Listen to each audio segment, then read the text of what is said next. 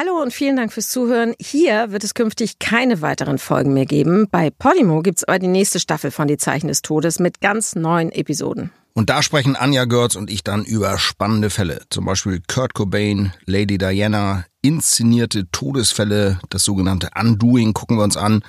Über die Verwicklung des Schwiegersohns des kasachischen Präsidenten in einen doppelten Mordfall.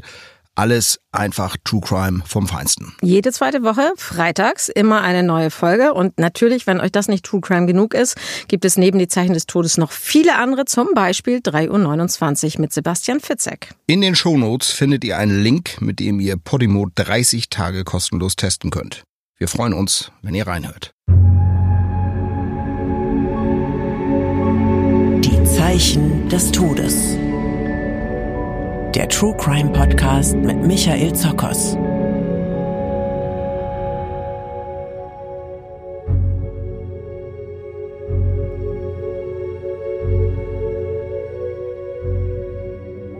Dieser Podcast beinhaltet wahre Vorfälle von Gewalt, Tod und Mord. Es werden Szenen beschrieben, die manche als verstörend empfinden könnten.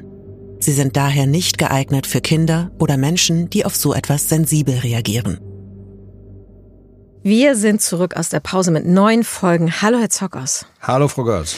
Und für die neue Staffel haben wir uns ziemlich viel vorgenommen. Äh, ich bin zum Beispiel sehr gespannt auf unser Gespräch über Todeszeitbestimmung. Das ist natürlich besonders interessant, wenn man Krimis schreibt, weil man wissen will, gibt es eine Möglichkeit, die Kriminologen zu überlisten. Genau, da haben wir ja auch einen Krimischreiber oder einen Psychothriller-Schreiber zu Gast, nämlich Sebastian Fitzek. Genau, und ähm, wir haben ja aber auch noch ein paar andere tolle Themen vorbereitet für die nächsten Folgen. Auf was freuen Sie sich denn eigentlich besonders? Eigentlich auf jede Folge. Ganz besonders spannend wird sicherlich die Folge zu den Kudam-Rasern. Da war ich nämlich als Sachverständiger im Gericht und danach hat sich auch tatsächlich die Rechtsprechung in Deutschland geändert nach diesem Fall. Dann der Fall Jessica. Wir haben den ja schon mal in einer Folge über Kindesmisshandlung anklingen lassen. Der ja, wirklich unglaubliche Tod eines kleinen Mädchens in Hamburg, die wirklich exemplarisch für Vernachlässigung von Kindern steht. Aber es gibt auch einen prominenten Todesfall, der sehr spannend ist, und zwar der Tod der Sängerin Whitney Houston. Da habe ich mich tatsächlich auf Spurensuche gemacht vor Ort in Los Angeles und habe äh, da mit äh, Protagonisten, mit Augenzeugen gesprochen, habe mir den Sektionsbericht angesehen und bin sicher, dass Sie da ein paar spannende und die richtigen Fragen für mich haben. Also eine neue Staffel von Die Zeichen des Todes mit zwölf neuen Folgen. Und heute machen wir was, was wir noch nie gemacht haben. Wir sind nämlich zu dritt heute, weil wir uns sehr ausführlich mit einem Thema beschäftigen wollen, das immer wieder auch in den Fragen vorkommt, die uns hier erreichen bei Die Zeichen des Todes. Die Ausbildung in der Rechtsmedizin nämlich. Und ich freue mich sehr, Herr Zockers, dass Sie heute eine Kollegin mitgebracht haben. Und damit herzlich willkommen, Dr. Larissa Amadasi. Hallo, schön da zu sein. Sie sind Fachärztin für Rechtsmedizin und da wollen wir natürlich erstmal ein bisschen was wissen über Sie. Also, wo kommen Sie her? Wo haben Sie studiert? Was ist wichtig zu wissen bis zu dem Zeitpunkt, an dem wir heute sitzen? Ja, also ich fasse das mal ganz kurz zusammen. Ähm, mittlerweile bin ich 33 Jahre alt. Ich habe studiert in Münster, habe es da eigentlich sehr genossen, habe Medizin studiert, das muss man vielleicht auch dazu sagen, ist vielleicht gleich auch nochmal ein Aspekt, auf den man eingehen muss. Wie werde ich eigentlich Rechtsmedizinerin? Also wir sind Mediziner. Äh, das Medizinstudium, wie gesagt, in Münster absolviert und habe dann meine Weiterbildung zur Fachärztin für Rechtsmedizin 2016 in Berlin begonnen am Institut für Rechtsmedizin, damals noch in der Gewaltschutzambulanz. Ähm, da habe ich angefangen als Assistenzärztin und dann die Facharztweiterbildung ähm, über das Institut für Rechtsmedizin, also die klassische pathologische, forensische Rechtsmedizinschiene weitergeführt und bin dann letztes Jahr Fachärztin geworden. Und nochmal äh, Glückwunsch. Vielen lieben Dank. Ist ja auch ein Weg. und bin jetzt wirklich froh, Teil eines wunderbaren Teams dort zu sein. ich will noch kurz, Spaß. Äh, ich sehe, dass Herr Zockers schon darauf brennt, die nächste Frage zu stellen, aber ich will noch mal kurz eingrätschen, bevor Herr Zockers mit seiner Frage kommt. Ähm, ich habe noch eine kurze Ergänzung. Wir haben über die Gewaltschutzambulanz zum Teil schon hier gesprochen, aber für diejenigen, die es nicht gehört haben, nochmal die Erklärung. Da untersuchen Sie dann lebende Menschen. Genau, also in der Gewaltschutzambulanz werden lebende Personen untersucht, die Gewalt erfahren haben in verschiedenen Kontexten, was nicht bedeutet, dass Rechtsmediziner, die nicht in der Gewaltschutzambulanz primär tätig sind, nie mit Lebenden zu tun haben. Also auch wir in der Rufbereitschaft zum Beispiel werden vom LKA kontaktiert im Rahmen einer, einer Körperverletzung, eines Gewaltdeliktes, wo die Frage nach lebensgefährlichen Verletzungen bestehen, nach bei Gewalt gegen den Hals, ob da Lebensgefahr bestanden hat, nach einer Auseinandersetzung mit Stichwaffen, dass man da die Verletzungen rechtsmedizinisch dokumentiert. Also auch im normalen Arbeitsalltag eines Rechtsmediziners äh, spielen die Lebenden keine kleine Rolle. Herr Zockers, jetzt dürfen Sie endlich. Larissa, ich möchte dir mal eine Frage stellen, die mir ständig gestellt wird, seit 20, 25 Jahren. Wieso bist du in die Rechtsmedizin gekommen? Wieso bist du Rechtsmedizinerin geworden oder wolltest unbedingt Rechtsmedizinerin werden oder war das eher so ein Verlegenheitsding? Es überrascht dich jetzt wahrscheinlich nicht, dass ich auch sagen muss, du bist nicht der Erste, der mich das fragt. ja, also ich kann für mich sagen, Rechtsmedizin war jetzt kein Zufallsfach für mich, in das ich so reingerutscht bin, sondern am Ende habe ich tatsächlich mit dem Wunsch, Rechtsmedizinerin angefangen, Medizin zu studieren. Vor oder im Rahmen meiner Abiturzeit war das so ein bisschen auf der Kippe. Das BKA fand ich ganz interessant. Also äh, diese Richtung hätte mich auch interessiert. Dann hat es der Abiturschnitt ermöglicht, Medizin zu studieren. Und dann habe ich ja, diesen, diesen Weg eigentlich bin ich gegangen, habe ich durchgezogen mit dem Wunsch, letztendlich dann in der Rechtsmedizin zu landen. Hat geklappt. Jetzt darf ich da einmal kurz zwischenfragen. Was hattest du für einen Abiturschnitt? Ich wusste, dass die Frage kommt, weil ich kenne deinen, der war nicht so gut, hörte richtig, ich. Richtig. Aber auch meiner ist nicht so überfliegermäßig mit 0,9 gewesen, dass ich sofort hätte Sondern? anfangen können. So. Nee, ich glaube, es war 1,1. Ja. Ähm, Och, geht auch, ne? aber ich bin auch nur als Nachrücker ins Fach gekommen. Also dazu muss man vielleicht mal sagen, dass wir beide ja unterschiedliche Generationen sind. Ich bin Jahrgang 67, du bist Jahrgang 88. 88. Also da liegt schon einiges dazwischen. Wir werden sicherlich im Laufe der Folge viele Gemeinsamkeiten feststellen, die sich in den 30 Jahren äh, dazwischen nicht geändert haben. Aber, ähm, ne, sind ja nicht 30 Jahre, sind ja 20 Jahre zum Glück, äh, dazwischen nicht So geändert bist haben. nicht. Genau.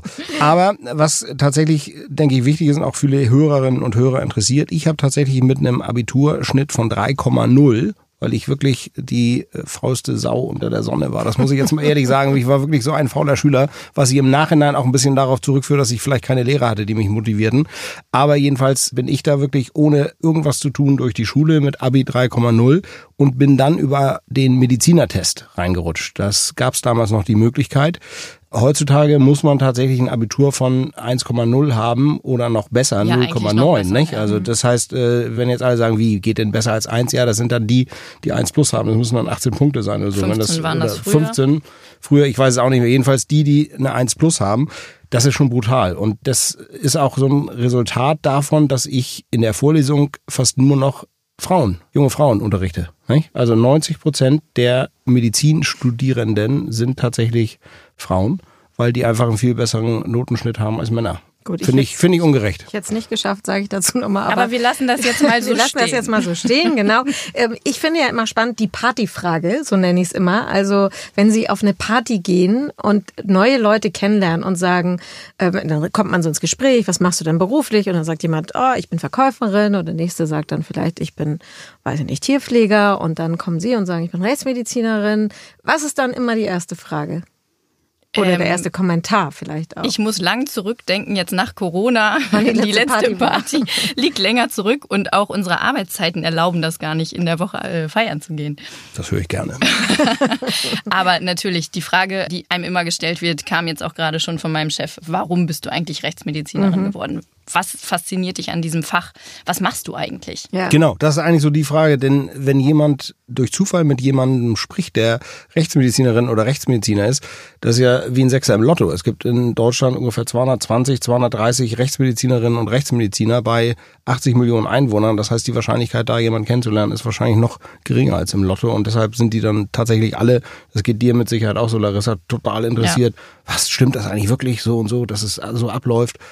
Kein Wunder, dass wir Themen. so viele Fragen bekommen. Und wir sammeln mal ein bisschen, wir haben ja ein paar Fragen mitgebracht, die uns per WhatsApp erreicht haben oder per Mail. Und für diejenigen, die sagen, oh, da hätte ich aber auch mal eine Frage, die können wir dann heute natürlich nicht mehr beantworten, aber die Kontaktadressen gibt's natürlich wie immer in den Shownotes. Und wir starten mal ganz am Anfang und mit der Frage von Yannick. Meine Frage wäre, ob in der Rechtsmedizin grundsätzlich nur Ärzte bzw. Doktoranden arbeiten oder auch ähm, Fachpfleger bzw.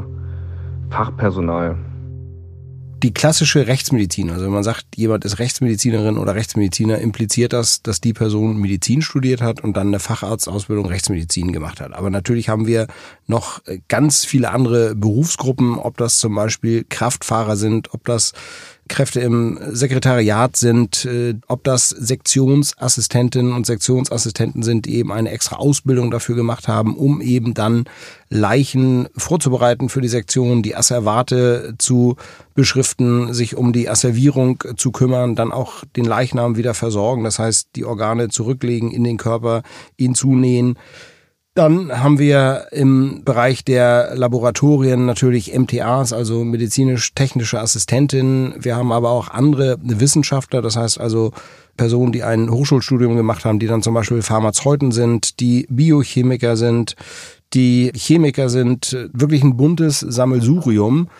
Aber man braucht eben, um im Sektionssaal zu arbeiten, entweder ein abgeschlossenes Medizinstudium, um sich zu bewerben, oder eben die Ausbildung zur Sektionsassistentin. Wir haben eine Frage, die Sie eigentlich schon jetzt beide beantwortet haben, aber ich äh, lasse sie trotzdem nochmal hören, weil sie ein bisschen genauer ist als das, was wir vorhin besprochen haben. Und die kommt von äh, Luisa und Martin. Ich bin Luisa, ich bin 26 und Krankenschwester. Ich bin Martin, ich bin 29 und ich bin Notfallsanitäter. Und wir haben zwei Fragen. Zum einen, ähm, was hat Sie persönlich fasziniert, in die Rechtsmedizin zu gehen? Zumindest was äh, fasziniert Sie jeden Tag daran, ähm, Leute aufzuschnippeln? Und ich habe eine Frage, ich weiß nicht, ob die schon so oft gekommen ist, aber ähm, wie viele Corona-Tote hatten Sie schon? Und kann man denn wirklich in der Obduktion so diesen deutlichen Unterschied ausmachen zwischen einer Corona-Pneumonie oder einem normalen Grippetoten in Anführungsstrichen? Das würde mich einfach mal interessieren, ob es da wirklich so krasse Unterschiede gibt. Ich habe Medizin studiert und war da eigentlich noch nicht auf dem Fach festgelegt. Ich fand alles faszinierend, ob das nun Chirurgie war oder innere Medizin. Ich wollte sogar Pharmakologe mal werden oder Anatom. Ich fand das alles so mördermäßig spannend. Habe also im Gegensatz zur Schule mich da tatsächlich sofort wohlgefühlt. Habe auch Staatsexamen dann nur mit eins gemacht. Das muss ich jetzt auch mal hier zu meiner äh, Ehrenrettung sagen. Im Gegensatz zum Abitur 3,0, weil mich das einfach total gepackt hat. Ich fand das total spannend. Das hat sich für mich alles relativ leicht erschlossen. Und irgendwann zum Ende des Studiums kam die Vorlesung Rechtsmedizin. Das war für mich wirklich so ein richtiges Aha-Erlebnis, dass ich genau wusste, wow, das will ich machen. Und dann saß ich da jeden Abend wirklich bis 23 Uhr, da habe ich sogar einen Schlüssel gekriegt für die Bibliothek in der Rechtsmedizin in Kiel, habe die ganzen Bücher gelesen und die Zeitschriften und war total ja, äh, im Bann dieses Faches. Und das war dann eigentlich so dieses Schlüsselerlebnis in der Vorlesung und nachher dann da im Institut. Vielleicht, Frau Amada, Sie würden Sie noch ergänzen und sagen, was Sie bis heute fasziniert an der Arbeit oder worauf Sie vielleicht noch in Zukunft äh, blicken, was da vielleicht noch kommen kann? Gibt es vielleicht noch Dinge, die Sie reizen? Also äh, ganz grundsätzlich ist die Rechtsmedizin wie viele andere Fächer auch, aber speziell die Rechtsmedizin ein Fach, was von Erfahrung lebt. Und mit meinen jetzt knapp sechs Jahren Berufserfahrung stehe ich eigentlich ja trotz des Facharzttitels immer noch ganz am Anfang. Und wenn ich sehe, was Professor Zockers oder unsere leitenden Oberärzte, ähm, was die manchmal für Geschichten erzählen, wo sie überall schon waren, was sie gemacht haben, da wartet noch ganz, ganz viel Unentdecktes. Und eigentlich ist tatsächlich jeder Morgen, jeder Gang in den Sektionssaal, jeder neue Tag bringt spannende Fälle mit sich, auch in der Routine. Ähm, man entdeckt doch immer mal wieder einen Befund, mit dem man in diesem Zusammenhang, in diesem Fall gar nicht gerechnet hat. Und was eben noch sehr, sehr spannend ist an diesem Beruf, nicht nur das reine Aufschnibbeln, wenn ich das jetzt mal aufgreife aus dieser Frage, sondern tatsächlich auch der interdisziplinäre Austausch mit anderen Fachdisziplinen. Also wir sind ja auch als Sachverständige zum Beispiel bei Gericht, also zu den Hauptverhandlungen geladen, haben da mit Staatsanwälten, mit Verteidigern zu tun, sind am Ereignisort, am Leichenfundort und da mit den Polizisten vor Ort, mit der Kriminalpolizei, man trifft wahnsinnig viele Menschen und hat einen wahnsinnig interessanten Austausch. Und das ist eigentlich das, was mich tatsächlich wirklich fasziniert. Die Frage da würde ich jetzt gerne mal kurz eingreifen. Und zwar, weil du sagtest, äh, man sieht immer wieder was Neues. Wir beide haben heute Morgen zusammen, Larissa und ich, eine Obduktion gemacht von einem Menschen, der 14 Monate unentdeckt in seiner Wohnung lag. Das waren, man kann jetzt nicht sagen, nur noch Haut und Knochen, eigentlich nur noch Knochen und ein bisschen schmieriges Weichgewebe. Und da waren jede Menge Tierchen dran. Da waren äh, Fliegenlarven dran, äh, Maden, Spinnen, Speckkäfer und, jetzt wirst du staunen, das habe ich auch noch nie gehört, Planarien. Diese kleinen Würmer, die ah. da rum flottierten. Wir haben uns gefragt, ja. Ja, das waren Planarien. Das hat mir nämlich der forensische Entomologe Markus Schwarz, dem habe ich ein Video geschickt und das hat er mir beantwortet und er sagt, er hat das aber auch noch nie gesehen. Das sind aber Planarien. Planarien sind Strudelwürmer. Strudelwürmer sind eine Klasse von Plattwürmern und haben ungefähr 3000 bisher beschriebene Arten, sind aber offensichtlich sehr selten, denn wir haben sie, ich habe sie mit meinen knapp 30 Jahren und du auch noch nie im Sektionssaal gesehen und das insofern passt das heute wirklich wie die Faust aufs Auge, weil du sagst, man sieht jeden Tag was Ja, Neues und ja. das war auch für mich eine völlig neue Erfahrung, diese kleinen Würmer. Ich dachte erst, was ist das denn? Und dann haben wir genauer hingeguckt, die bewegten sich tatsächlich. Ich komme trotzdem nochmal zurück zu Luisa und Martin und zu der Frage nach den Corona-Toten. Das führt uns jetzt zwar ein bisschen weg von der Ausbildung, aber vielleicht kann einer von Ihnen trotzdem was dazu sagen.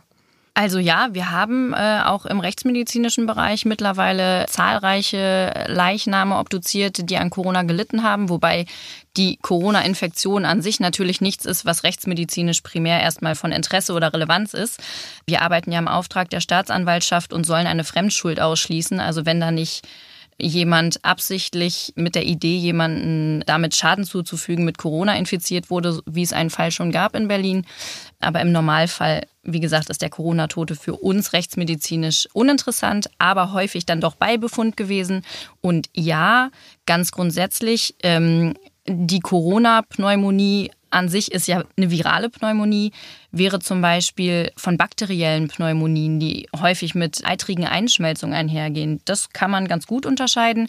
Ich würde mir nicht zutrauen, prima vista, also nur mit bloßem Auge im Rahmen der Sektion, mit einem Flachschnitt durch das Lungengewebe, anhand der Schnittfläche zu mutmaßen, ist es jetzt Influenza-Virus, also die typische Grippe, oder eine äh, Corona-Pneumonie, die wir hier vor uns haben. Dafür können wir feingewebliche Untersuchungen dann äh, der Lungen einleiten und das über histologische Zusatzuntersuchungen letztendlich weiter diagnostizieren. Wir machen in diesen Fällen mikrobiologische Abstriche beziehungsweise virologische Abstriche, um dann im Labor da auch noch die Diagnostik entsprechend des Erregers zu fahren. Das heißt, da sind wir auch in diesem Bereich sehr interdisziplinär. Also da reicht nicht nur unser Blick, sondern auch da brauchen wir unsere Kollegen. Das war jetzt die Facherklärung auch für die Medizinstudenten, Studierenden.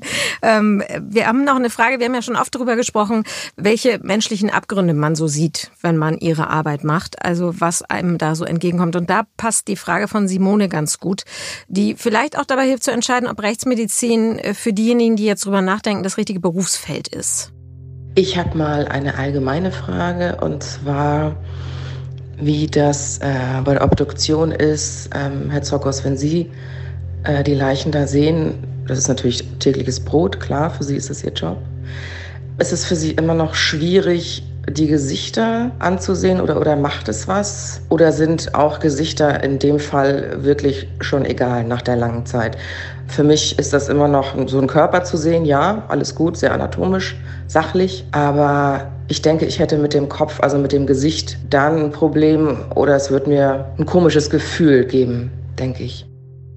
Habe ich ehrlich gesagt noch nie drüber nachgedacht. Wir gucken natürlich den Toten genau ins Gesicht. Wir schauen denen auch in die Augen, weil wir nämlich zum Beispiel auch für unser Protokoll die Farbe der Regenbogenhaut, das heißt also die Augenfarbe dokumentieren, sind da punktförmige Blutungen in den Augenbindehäuten. Wir beschreiben ganz genau, ob da irgendwo präformierte Löcher für Ohrringe in den Ohrläppchen sind, wie die Haare aussehen. Das ist mir noch nie komisch vorgekommen, denen ins Gesicht zu gucken. Wir gucken denen ja auch in den Mund. Das gehört einfach dazu. Und wenn man den Job jeden Tag macht im Sektionssaal, dann ist das eigentlich das Normalste der Welt. Ich weiß nicht, ich würde jetzt mal tatsächlich Larissa fragen wollen, ob du dir da schon mal Gedanken drüber gemacht hast, das Gesicht von Toten, das anzugucken. Ist das komisch für dich? Also für mich definitiv nicht komisch, aber eine ähnliche Frage bekommen wir auch im Studentenunterricht häufig von den Medizinstudierenden dann gestellt, ob es komisch ist, in die Augen zu gucken. Und da glaube ich immer, dass da die Menschen das Gefühl haben, das ist so ein bisschen die Persönlichkeit, die wirklich die Seele, die man da vielleicht noch sehen mag, ob das vielleicht was damit zu tun hat, dass das so ein Unbehagen vielleicht in einem hervorruft. Aber dafür sind wir professionell genug in diesem Beruf, gehen da mit der entsprechenden Professionalität ran und ich habe da gar kein Problem damit. Um rauszufinden, ob einen das ähnlich fasziniert, wie es bei Ihnen beiden ist, könnte man ja möglicherweise mal reinschnuppern. Und da würde Hanna gern wissen, welche Voraussetzungen es gibt für ein Praktikum. Und zwar wollte ich fragen, wie das aussieht mit Praktika, also ob man generell bei einem Gerichtsmediziner oder einem Sektionssaal ein Praktikum machen kann, beziehungsweise ob man da halt irgendwelche Anforderungen erfüllen muss, wie zum Beispiel Alter oder sowas, und auch wie man sich da anmelden könnte, wenn sowas geht. Also Hanna und alle anderen, die immer wieder fragen auch, leider ist ein Praktikum in der Rechtsmedizin nicht möglich. Und zwar muss man sich das einfach so vorstellen. Erstens sind es viele Schülerpraktikanten oder eben auch noch nicht Volljährige, die in der Ausbildung zum Beispiel in der Krankenpflege sind. Und die Sachen, die man da sieht, das ist schon tatsächlich Ü18. Das muss man sagen. Und deshalb ist auch 18 irgendwo eine Altersgrenze für solche Dinge. Auch wenn jetzt irgendwelche Professoren, Kollegen fragen und sagen, meine Tochter ist 14, kann die mal kommen? Würde ich lassen. Abgesehen davon, dass es nicht möglich ist. Aber das sind kindliche Seelen, vielleicht auch wenn jemand noch nicht so reif ist. Äh, man sieht wirklich die heftigsten Dinge bei uns. Das haben wir ja hier immer wieder als Themen im Podcast. Aber mal davon abgesehen, wir sind, auch wenn sich das nicht so anhört, bei 2500 Obduktionen im Jahr eine relativ kleine Einrichtung, die Berliner Rechtsmedizin. Wir sind zwar ungefähr 20 Ärztinnen und Ärzte, die obduzieren und führen jeden Tag zehn bis zwölf Obduktionen durch, aber das ist tatsächlich Fließbandarbeit. Und da hat man weder Zeit für zusätzliche Ausbildung, noch kann man auch Menschen, von denen man ja gar nicht weiß, wer ist das? Vielleicht ist das auch ein Journalist, vielleicht ist das auch ein Angehöriger. Wenn da jetzt jeder kommen würde, und wir können das ja gar nicht überprüfen. Wir können das für Studenten anbieten, für Medizinstudenten der Charité, das machen wir auch auch manchmal für externe Studenten, die müssen dann entsprechende Schweigepflichtserklärungen äh, unterschreiben. Aber natürlich ist auch die Versicherungspflicht oder die Versicherung der Betreffenden ganz entscheidend. Was ist denn, wenn jemand da plötzlich HIV-infiziertes Blut ins Auge spritzt? Mhm. Einem 16-jährigen Schulpraktikanten. So, der ist dann HIV infiziert. Sowas können sie nicht versichern, das ist nicht versichert.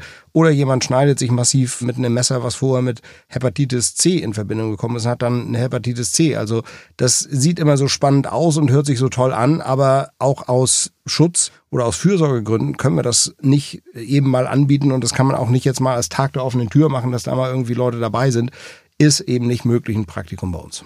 Äh, Antonia hat gefragt, äh, wie lange der Ausbildungsweg insgesamt eigentlich ist. So ein bisschen was haben wir ja schon gehört, Frau Madasi, wie lange es eigentlich dauert. Aber ähm, auch Corinna hat dazu nachgefragt und die wollte wissen, wie die Facharztausbildung also abläuft. Sie kennt das in der Anästhesie, hat sie gesagt.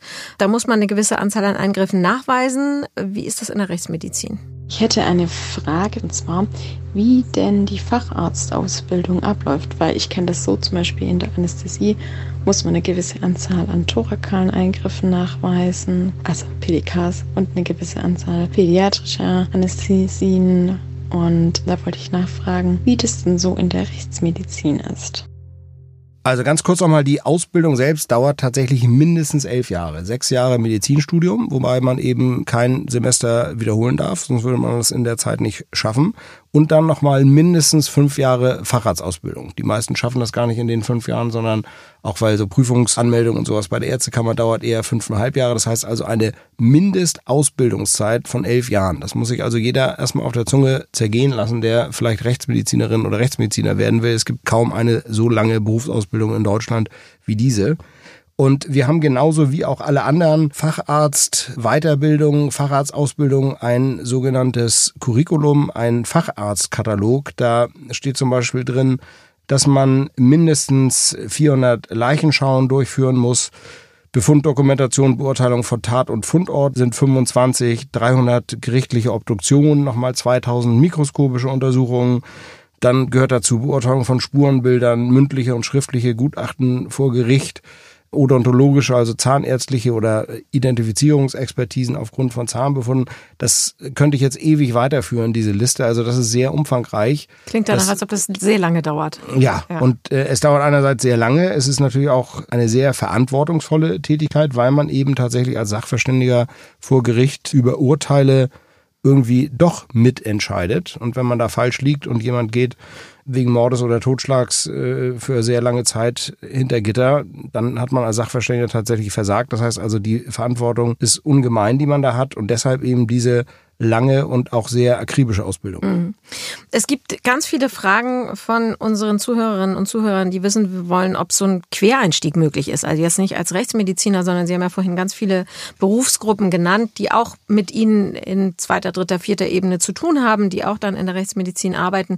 Und Dario zum Beispiel hat gesagt, kann man als Gesundheits- und Krankenpfleger auch in der Rechtsmedizin arbeiten? Nein, kann man nicht. Man muss tatsächlich eine Ausbildung zum Sektions- und Präparationsassistenten durchlaufen haben. Da wird zum Beispiel in Bochum die Ausbildung angeboten.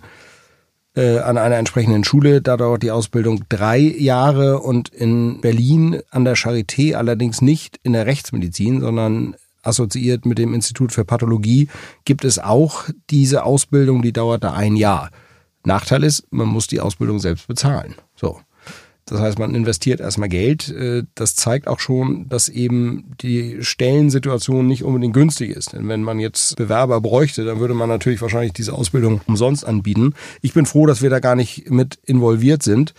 Denn ich finde es ein bisschen schwierig, für eine Ausbildung Geld zu verlangen. Das ist so ungefähr so, wenn Praktikanten nicht bezahlt werden, finde ich auch schwierig. Hm. Kommen wir mal zu so ein paar spezielleren Fragen. Zum Beispiel die von Nadine.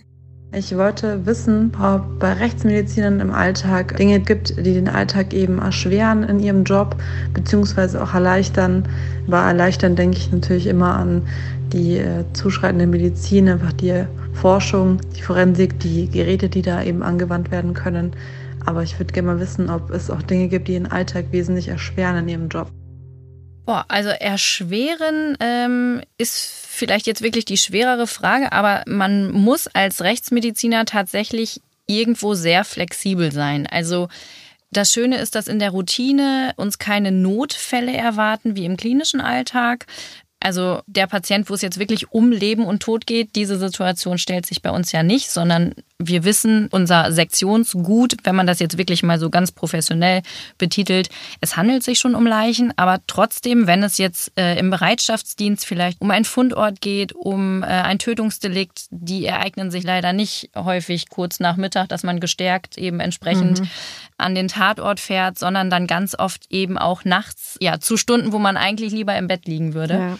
Und einfach diese, diese Bereitschaft, die man hat das ist vielleicht tatsächlich insgesamt etwas, was den Arbeitsalltag etwas erschweren mhm. kann. Weil es nicht berechenbar ist. Genau, es ist mhm. wirklich nicht berechenbar. Man hat Wochen, da ist man wirklich geplant, getaktet und kommt super durch und dann erwischt es einen dann doch wieder eiskalt am Samstagabend, wenn man sich eigentlich gerade gemütlich auf die Couch setzt und eine Pizza gemacht hat. Dann klingelt das Diensttelefon und man muss ja, bereitstehen. Und gibt es denn, Herr Zockers, irgendwelche Geräte, die den Alltag erleichtern? Also jetzt auch aufgrund Ihrer Erfahrungen werden Sie ja sagen können, seitdem das und das eingeführt ist, ist meine Arbeit sehr viel einfacher geworden? Computertomographie, definitiv. Das heißt also die Röntgenuntersuchung, die nachher dreidimensionale Bilder liefert. Wir haben einen eigenen Computertomographen in der Berliner Rechtsmedizin direkt im Sektionstrakt und das macht es ungemein leicht, äh, wenn man zum Beispiel Projektile von Schusstodesfällen sucht, wenn man nach abgebrochenen Messerspitzen sucht. Ich weiß noch, wie wir früher wirklich, als es sowas noch nicht gab, mit einem C-Bogen immer wieder kleinste Ausschnitte geschossen haben, Röntgenbilder und äh, Projektile gesucht haben. Das ist jetzt eine erhebliche Erleichterung. Also das ist super. Ich habe eine Frage hier noch von Marie. Ich stelle mir die Frage, wie der Begriff Leiche in der Gerichtsmedizin definiert wird. Also müssen bestimmte Teile des Toten noch vorhanden sein, damit man den im Ganzen als Leiche bezeichnen kann? Oder gibt es da bestimmte Kriterien? Larissa, jetzt bin ich mal fies. Weißt du das noch aus dem Studium? Das ist so Medizinrecht. Steht tatsächlich irgendwo geschrieben. Es, ja, ja, es gibt drei Kriterien. Und zwar, glaube ich, jedes Leichenteil, ohne dass ein Fortleben nicht möglich wäre. Also die Hand zum Beispiel zählt Oder nicht als Arm. Leiche. Genau, genau, der ganze Arm, das ganze Bein. Das wäre keine, wäre nicht als Leiche zu bezeichnen, sondern nur als Leichenteil. Genau. Kopflos aber dann schon. Genau, Kopflos Kopf, oder auch nur der Kopf genau. alleine zählt auch als Leiche, ja. genau. Verstehe, ja. Und dann ist tatsächlich zum Beispiel bei den Frühgeburten oder bei den Säuglingen immer noch die Frage nach dem Körpergewicht. Auch da hat man ja die 500 Gramm Schwelle mittlerweile, mhm. Äh, die definiert, ob es sich eben um eine Leiche handelt oder nicht. Angie genau, und unter, und unter 500 Gramm muss dann eben auch gar keine Krematoriumsleichenschau zum Beispiel durchgeführt werden, eine zweite Leichenschau, ja.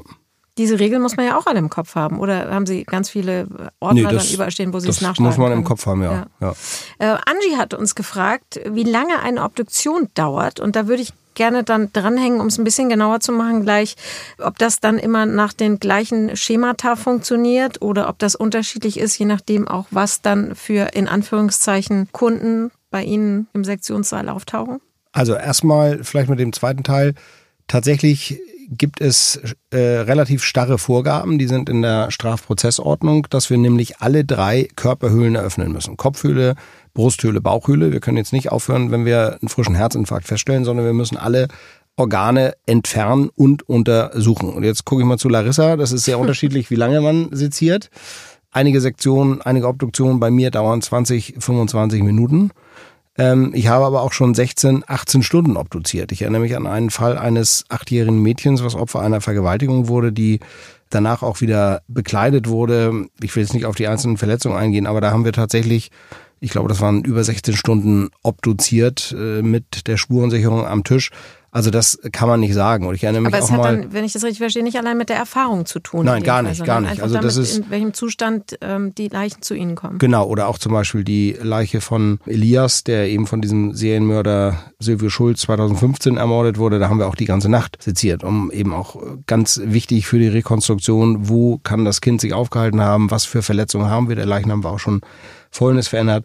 Also das, äh, es folgt zwar gewissen gesetzlichen Vorgaben, aber nie in einem starren Schema. Es kann auch sein, dass ich sage, wir drehen jetzt den Leichnam auf die Körpervorderseite und sezieren erstmal den Rücken. Das heißt, wir machen erstmal den Rücken auf, gucken, sind die Schulterblätter stabil, sind da irgendwo Widerlagerblutungen, weil der vielleicht oder sie auf den Boden gedrückt wurde im Rahmen einer Vergewaltigung. Also da ist man schon relativ flexibel und das macht dann wieder die Erfahrung. Aber ja, natürlich die einfachen Fälle, ich weiß nicht, wie lange brauchst du für die? Ich wollte gerade sagen, ich muss dem Chef einmal zwischengrätschen. Du bist schon zu lange zu erfahren. Ähm, man merkt schon einen Unterschied. Also jetzt als Außenstehender, auch wenn man das mal sieht, wenn der Chef links am Tisch obduziert und eine Assistenzärztin im zweiten Jahr am rechten Tisch. Es ist tatsächlich auch die, die Art und Weise, wie werden denn überhaupt Verletzungen beschrieben? Ist es ein, ein junger Mann, der plötzlich aus dem Leben scheidet und hat keine offensichtlichen Verletzungen? Heißt, der Körper ist äußerlich eigentlich ohne Befunde. Das diktiert sich relativ schnell. Aber sobald es dann vielleicht in Richtung etwas komplexere Verletzungsmuster geht, nach einem Verkehrsunfall zum Beispiel oder ein Polytrauma, also ein, ja, ein Schwerverletzter zum Beispiel nach einem Sturz aus der Höhe, Fenstersturz, da stellen sich auf einmal Verletzungen dar, die muss man erstmal verbal so formulieren, dass ein Jurist, dem wir das ja nachher Mhm. zur Verfügung stellen, der Staatsanwaltschaft, dass der das auch versteht. Und ich glaube, das ist schon eine Sache, die lernt man mit der Zeit. Und Wie die kann ich müssen Sie ja dann auch im? Kopf haben. Also da können Sie ja nicht Ihr Handy nehmen und mal eben im Internet nachgucken, wie hieß das nochmal, sondern das muss im Kopf sein, oder? Richtig, Ja. und man versucht sich natürlich dann immer irgendwie, ja, das Ganze bildlich so ein bisschen oder bildsprachlich hinzulegen, dass man das Gefühl hat, okay, jemand, der den Verletzten jetzt nicht sieht, der weiß, was ich gerade meine mit meinen Worten. Und ich glaube, da entwickelt man wirklich im Laufe der Zeit so ein bisschen jeder so seinen eigenen Wortschatz. Das fällt dann einfacher, solche komplexen Verletzungsmuster zu beschreiben. Und das geht tatsächlich beim Chef eindeutig schneller. Danke. Als bei uns Danke, Jungen. danke. Ich würde noch mal zwei Fragen, die uns erreicht haben, zusammenfassen. Die eine kommt von Daniel Gross, der gerne wissen möchte, wenn die Leichen obduziert sind äh, und Organe entnommen worden, wie werden die zurück in den Körper gebracht? Also werden die richtig an Ort und Stelle gelegt oder passiert da irgendwas anderes? Und ich hänge mal die WhatsApp-Frage von Sascha hinten dran, weil die auch mit Organen zu tun hat. Und zwar, wenn Sie Organe ähm, kontrollieren, zum Beispiel Herz oder die Leber, dann schneiden Sie das ja immer so in Hälften, um zu schauen, ähm, ob sich da Metastasen oder so drin gebildet haben. Das wird ja abgebraust, also abgespült. Dieses Blut oder, oder Leichenwasser, geht das in den ganz normalen Abwasser oder wird das irgendwo abgefangen oder aufgefangen und wird dann irgendwie abgepumpt, so wie, ja, wie soll ich sagen, wie so ein Ölabscheider, sag ich mal, in so einem Vergleich. Also die erste Frage von Daniel, sehr wichtige Frage, denn die wird mir immer wieder gestellt. Die Organe kommen tatsächlich alle zurück in Körper, aber jetzt nicht wieder an die eigentliche Stelle. Das geht gar nicht, weil einfach die Organe im Körper ja durch komplexe bindegewebige Aufhängeapparate fixiert sind, ineinander greifen, sich gegenseitig stützen, das geht nicht. Das heißt, bei einigen liegt dann das Gehirn im Bauch, wo es auch sonst zu Lebzeiten manchmal schon ist, und dann wird wieder zugenäht. Es kommt Mhm. alles rein und das ist aber wichtig. Es kommen alle Organe wieder in den Körper rein. Es gibt einige Pathologien, wo eben nicht im Auftrag der Staatsanwaltschaft obduziert wird, wo dann zum Beispiel Holzwolle reinkommt und die Organe werden in schwarzen Tonnen im Sondermüll entsorgt. Und dann kommen irgendwie ein paar Tage nach der Obduktion nochmal Fragen. Der Leichnam kommt zu uns, wir machen auf und finden nur Holzwolle vor. Mhm. Das heißt, die Organe kommen wieder alle rein und dann wird zugenäht. Was passiert mit dem Blut? Das Blut läuft tatsächlich ins normale Abwasser. Auch alle anderen Körperflüssigkeiten. Aber, und jetzt wird's für einige, die sich das dann bildlich vorstellen, ein bisschen eklig, wir haben einen Fettabscheider. Ein Fettabscheider trennt Fett vom Abwasser, ehe das in die Kanalisation geht. Und das ist zum Beispiel Pflicht, so einen Fettabscheider für rechtsmedizinische Institute, mit Sicherheit auch für irgendwelche veterinärpathologischen Einrichtungen, mit Sicherheit auch für Schlachthöfe, damit das eben dieses Fett aus den, in dem Fall menschlichen Überresten, nicht direkt ins Abwasser geht. Und was passiert mit den Körperteilen und mit den Leichen, wenn sie fertig sind mit ihrer Arbeit? Also der Leichnam, wenn wir fertig sind von ärztlicher Seite, wird im Berliner Rechtsmedizininstitut durch die Sektionsassistenten wieder zugenäht, also entsprechend hergerichtet, dass auch zum Beispiel eine Aufbahrung, also eine Abschiednahme durch Angehörige im Anschluss noch möglich ist, sodass man wirklich bei den Leichen bis auf diese typische Naht an der Körpervorderseite und im Bereich des Kopfes einer Naht eigentlich nicht sieht, was im, im Vorfeld geschehen ist mit der Leiche, also dass er eben rechtsmedizinisch obduziert wurde. Und anschließend, je nachdem, was in unserer gutachterlichen Stellungnahme mit dem Obduktionsergebnis rauskommt, im Normalfall erwirkt es eine Freigabe durch die Staatsanwaltschaft, weil wir im Rahmen unserer Routineobduktion, also zum Ausschluss einer Fremdschuld, im Rahmen der Obduktion feststellen, dass der Leichnam keine Hinweise auf eine grobhändige fremde Gewalteinwirkung von mit todesursächlicher Relevanz aufweist, so wie wir das, das ist ja ein Satz. Viel zu, das ist viel ja ein zu Satz. komplex hier. Das, das ist ja also, ein Satz. keinerlei Auffälligkeiten, würde man da sagen. Ne? Genau. Also es gibt keinen Hinweis auf, auf Mord oder Totschlag. Kein Hinweis So auf eine Fremdschuld, Das genau. kommt unterm Strich bei raus, ja. Ja. Und dann, ähm, Klang bei Ihnen aber besser, muss ich zugeben. das war der Satz. Ähm, ich habe noch eine Frage von Aaron hier, selber Krankenpfleger. Er hat uns geschrieben über unsere Die Zeichen des Todes Mailadresse und er schreibt, ich verfolge den Insta-Account von Professor Dr. Zockers und den Podcast Die Zeichen des Todes. Ich bin sehr begeistert. Ein großes Lob an dieser Stelle. Vielen Dank, Aaron. Und Aaron schreibt, was mich brennend interessiert, ist, wie die Arbeit abgerechnet wird in so einem Fall. Das haben wir, glaube ich, noch nie besprochen. Also gibt's Pauschalen, möchte Aaron wissen, für große Obduktion nach Kopfschuss, wie im Krankenhaus, oder übernimmt einfach alles der Staat und es gibt gar keine Abrechnung im eigentlichen Sinne? Also es gibt tatsächlich Fallpauschalen, die aber nichts mit den Fallpauschalen sonst im Gesundheitssystem zu tun haben, also nicht mit den DRGs oder mit der GOR, Gebührenordnung für Ärzte, sondern wir werden nach dem Justizvollzugsentschädigungsgesetz bezahlt, wo eben ganz klare Sätze drin stehen für Sachverständige, da sind jetzt nicht nur rechtsmedizinische Sachverständige drin, da sind auch ja, Dolmetschersätze drin, da sind sicherlich auch Sachverständigensätze für Kraftfahrzeug, Sachverständige für alles Mögliche drin. Aber das ist eben ein eigenes Gesetz der Justiz. Für eine Obduktion gibt es ungefähr 1100 Euro. Die stellen wir der Staatsanwaltschaft beziehungsweise die Universität der Staatsanwaltschaft in Rechnung. Aber dazu muss man sagen, das klingt jetzt doll, 1100 Euro, das ist ein echtes Schnäppchen. Dafür kriegen sie zwei Ärztinnen respektive Ärzte, eine Sektionsassistentin, einen Sektionstisch äh, mit aller Vorbereitung, mit Asservierung. Vorher ist der Leichnam gekühlt, äh, danach wird der Leichnam wieder versorgt. Also Und es ist egal, ob es äh, zwei Stunden und oder es 18 zwei Stunden Stunden dauert dauert. oder 18 Stunden. Also das ist ein echtes Schnäppchen. Ja, bevor wir so langsam zum Ende kommen, würde ich ganz gerne von Ihnen beiden nochmal so einen Tipp oder vielleicht auch einen Ratschlag hören, wenn jetzt jemand darüber nachdenkt, in diesem Beruf zu starten. Also ich weiß, dass uns viele ähm, Studierende der Medizin auch zuhören, die sagen, möglicherweise gehe ich auch mal in die Rechtsmedizin. Also gibt es einen Rat oder einen Tipp, äh, um herauszufinden, ob das das Richtige ist, ob man diesen Beruf dann auch tatsächlich so viele hundert Jahre wie Herr Zockers machen will? Danke, danke, danke. Man fühlt sich ja jedes Mal besser hier. Ähm, also ich kann allen Medizinstudentinnen und Medizinstudenten, die Rechtsmedizinerin oder Rechtsmediziner werden wollen, nur raten, guckt euch das im Rahmen einer Formulatur an, guckt euch an, ob ihr euch das wirklich für den Rest eures Lebens vorstellen könnt. Wenn ihr genauso wie ich oder ich glaube, ich spreche auch für Larissa von diesem Fach gepackt seid, dann macht es. Und lasst euch davon auch nicht beeinflussen, dass Leute sagen, oh, da verdient man nicht so viel, was ja keine Nachtdienste so wie im Krankenhaus gibt oder es gibt keine Stellen.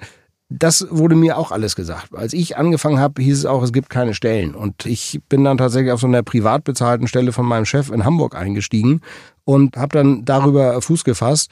Man muss eben flexibel sein, sowohl was den Ort anbelangt. Ich kann jetzt nicht meinetwegen auf Hamburg oder Berlin festgelegt sein, wenn es da keine Stelle gibt, sondern es gibt in Basel eine Stelle, da muss ich eben nach Basel. Und von Mhm. da aus kann ich mir meinen Weg dann zurückarbeiten. Man muss flexibel sein, wie man auch als Rechtsmediziner überhaupt flexibel im Kopf sein muss. Aber wenn man das machen will, machen. Das ist mein Rat. Frau Amadasi, bei Ihnen ist die Entscheidung ja noch ein bisschen jünger.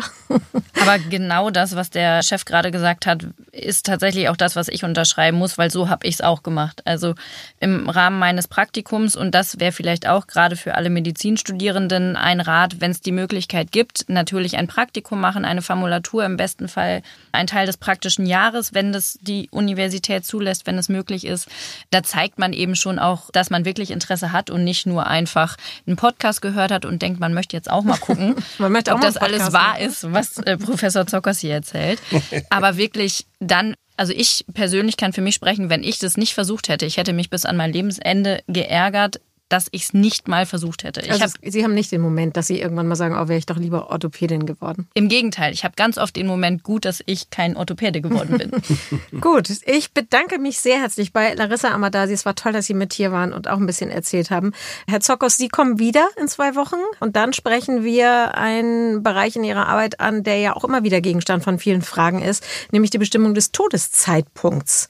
Wann ist das bei Ihrer Arbeit ein Thema? Also immer ein Thema, wenn zum Beispiel an einem Leichenfundort oder Tatort ein Toter liegt und die Polizei jetzt sehr schnell wissen muss, können Zeugenaussagen etwas mit dieser Tat, mit diesem Tod zu tun haben? Fällt das Alibi eines Beschuldigten vielleicht in den Todeszeitraum? Das heißt, dann müssen wir sagen, jemand ist zum Zeitpunkt XY gestorben, wobei wir uns in dieser Folge genau damit beschäftigen werden, dass es eben nicht so ist, wie in Krimis immer suggeriert wird, dass man das relativ genau feststellen kann. Aber das sind so die Fragestellungen, gerade mit Abgleich Alibi oder Zeugenbeobachtungen hat irgendjemand etwas mit dem Vorfall zu tun. Aber die Krimis werden uns auch beschäftigen, denn das kann ich schon mal verraten. Sebastian Fitzek wird dann ein bisschen auch aus seinem Berufsleben erzählen. Der ist ja auch Kollege hier bei Podimo als Podcaster, aber er wird natürlich auch ein bisschen darüber erzählen, wie der Todeszeitpunkt in seinen Krimis eine Rolle gespielt hat. Mein Name ist Anja Görz und ich möchte an dieser Stelle auch nochmal ausdrücklich ganz, ganz vielen Dank sagen für die tollen Rückmeldungen da draußen von all denen, die uns zuhören, von den vielen Mails und Anrufen, die wir bekommen haben über WhatsApp. Alle Nummern und Kontaktadressen natürlich nochmal für alle hinterlegt in den Shownotes. Vielen Dank und bis zum nächsten Mal. Ich bedanke mich auch. Mein Name ist Michael Zockers und wir hören uns in Die Zeichen des Todes.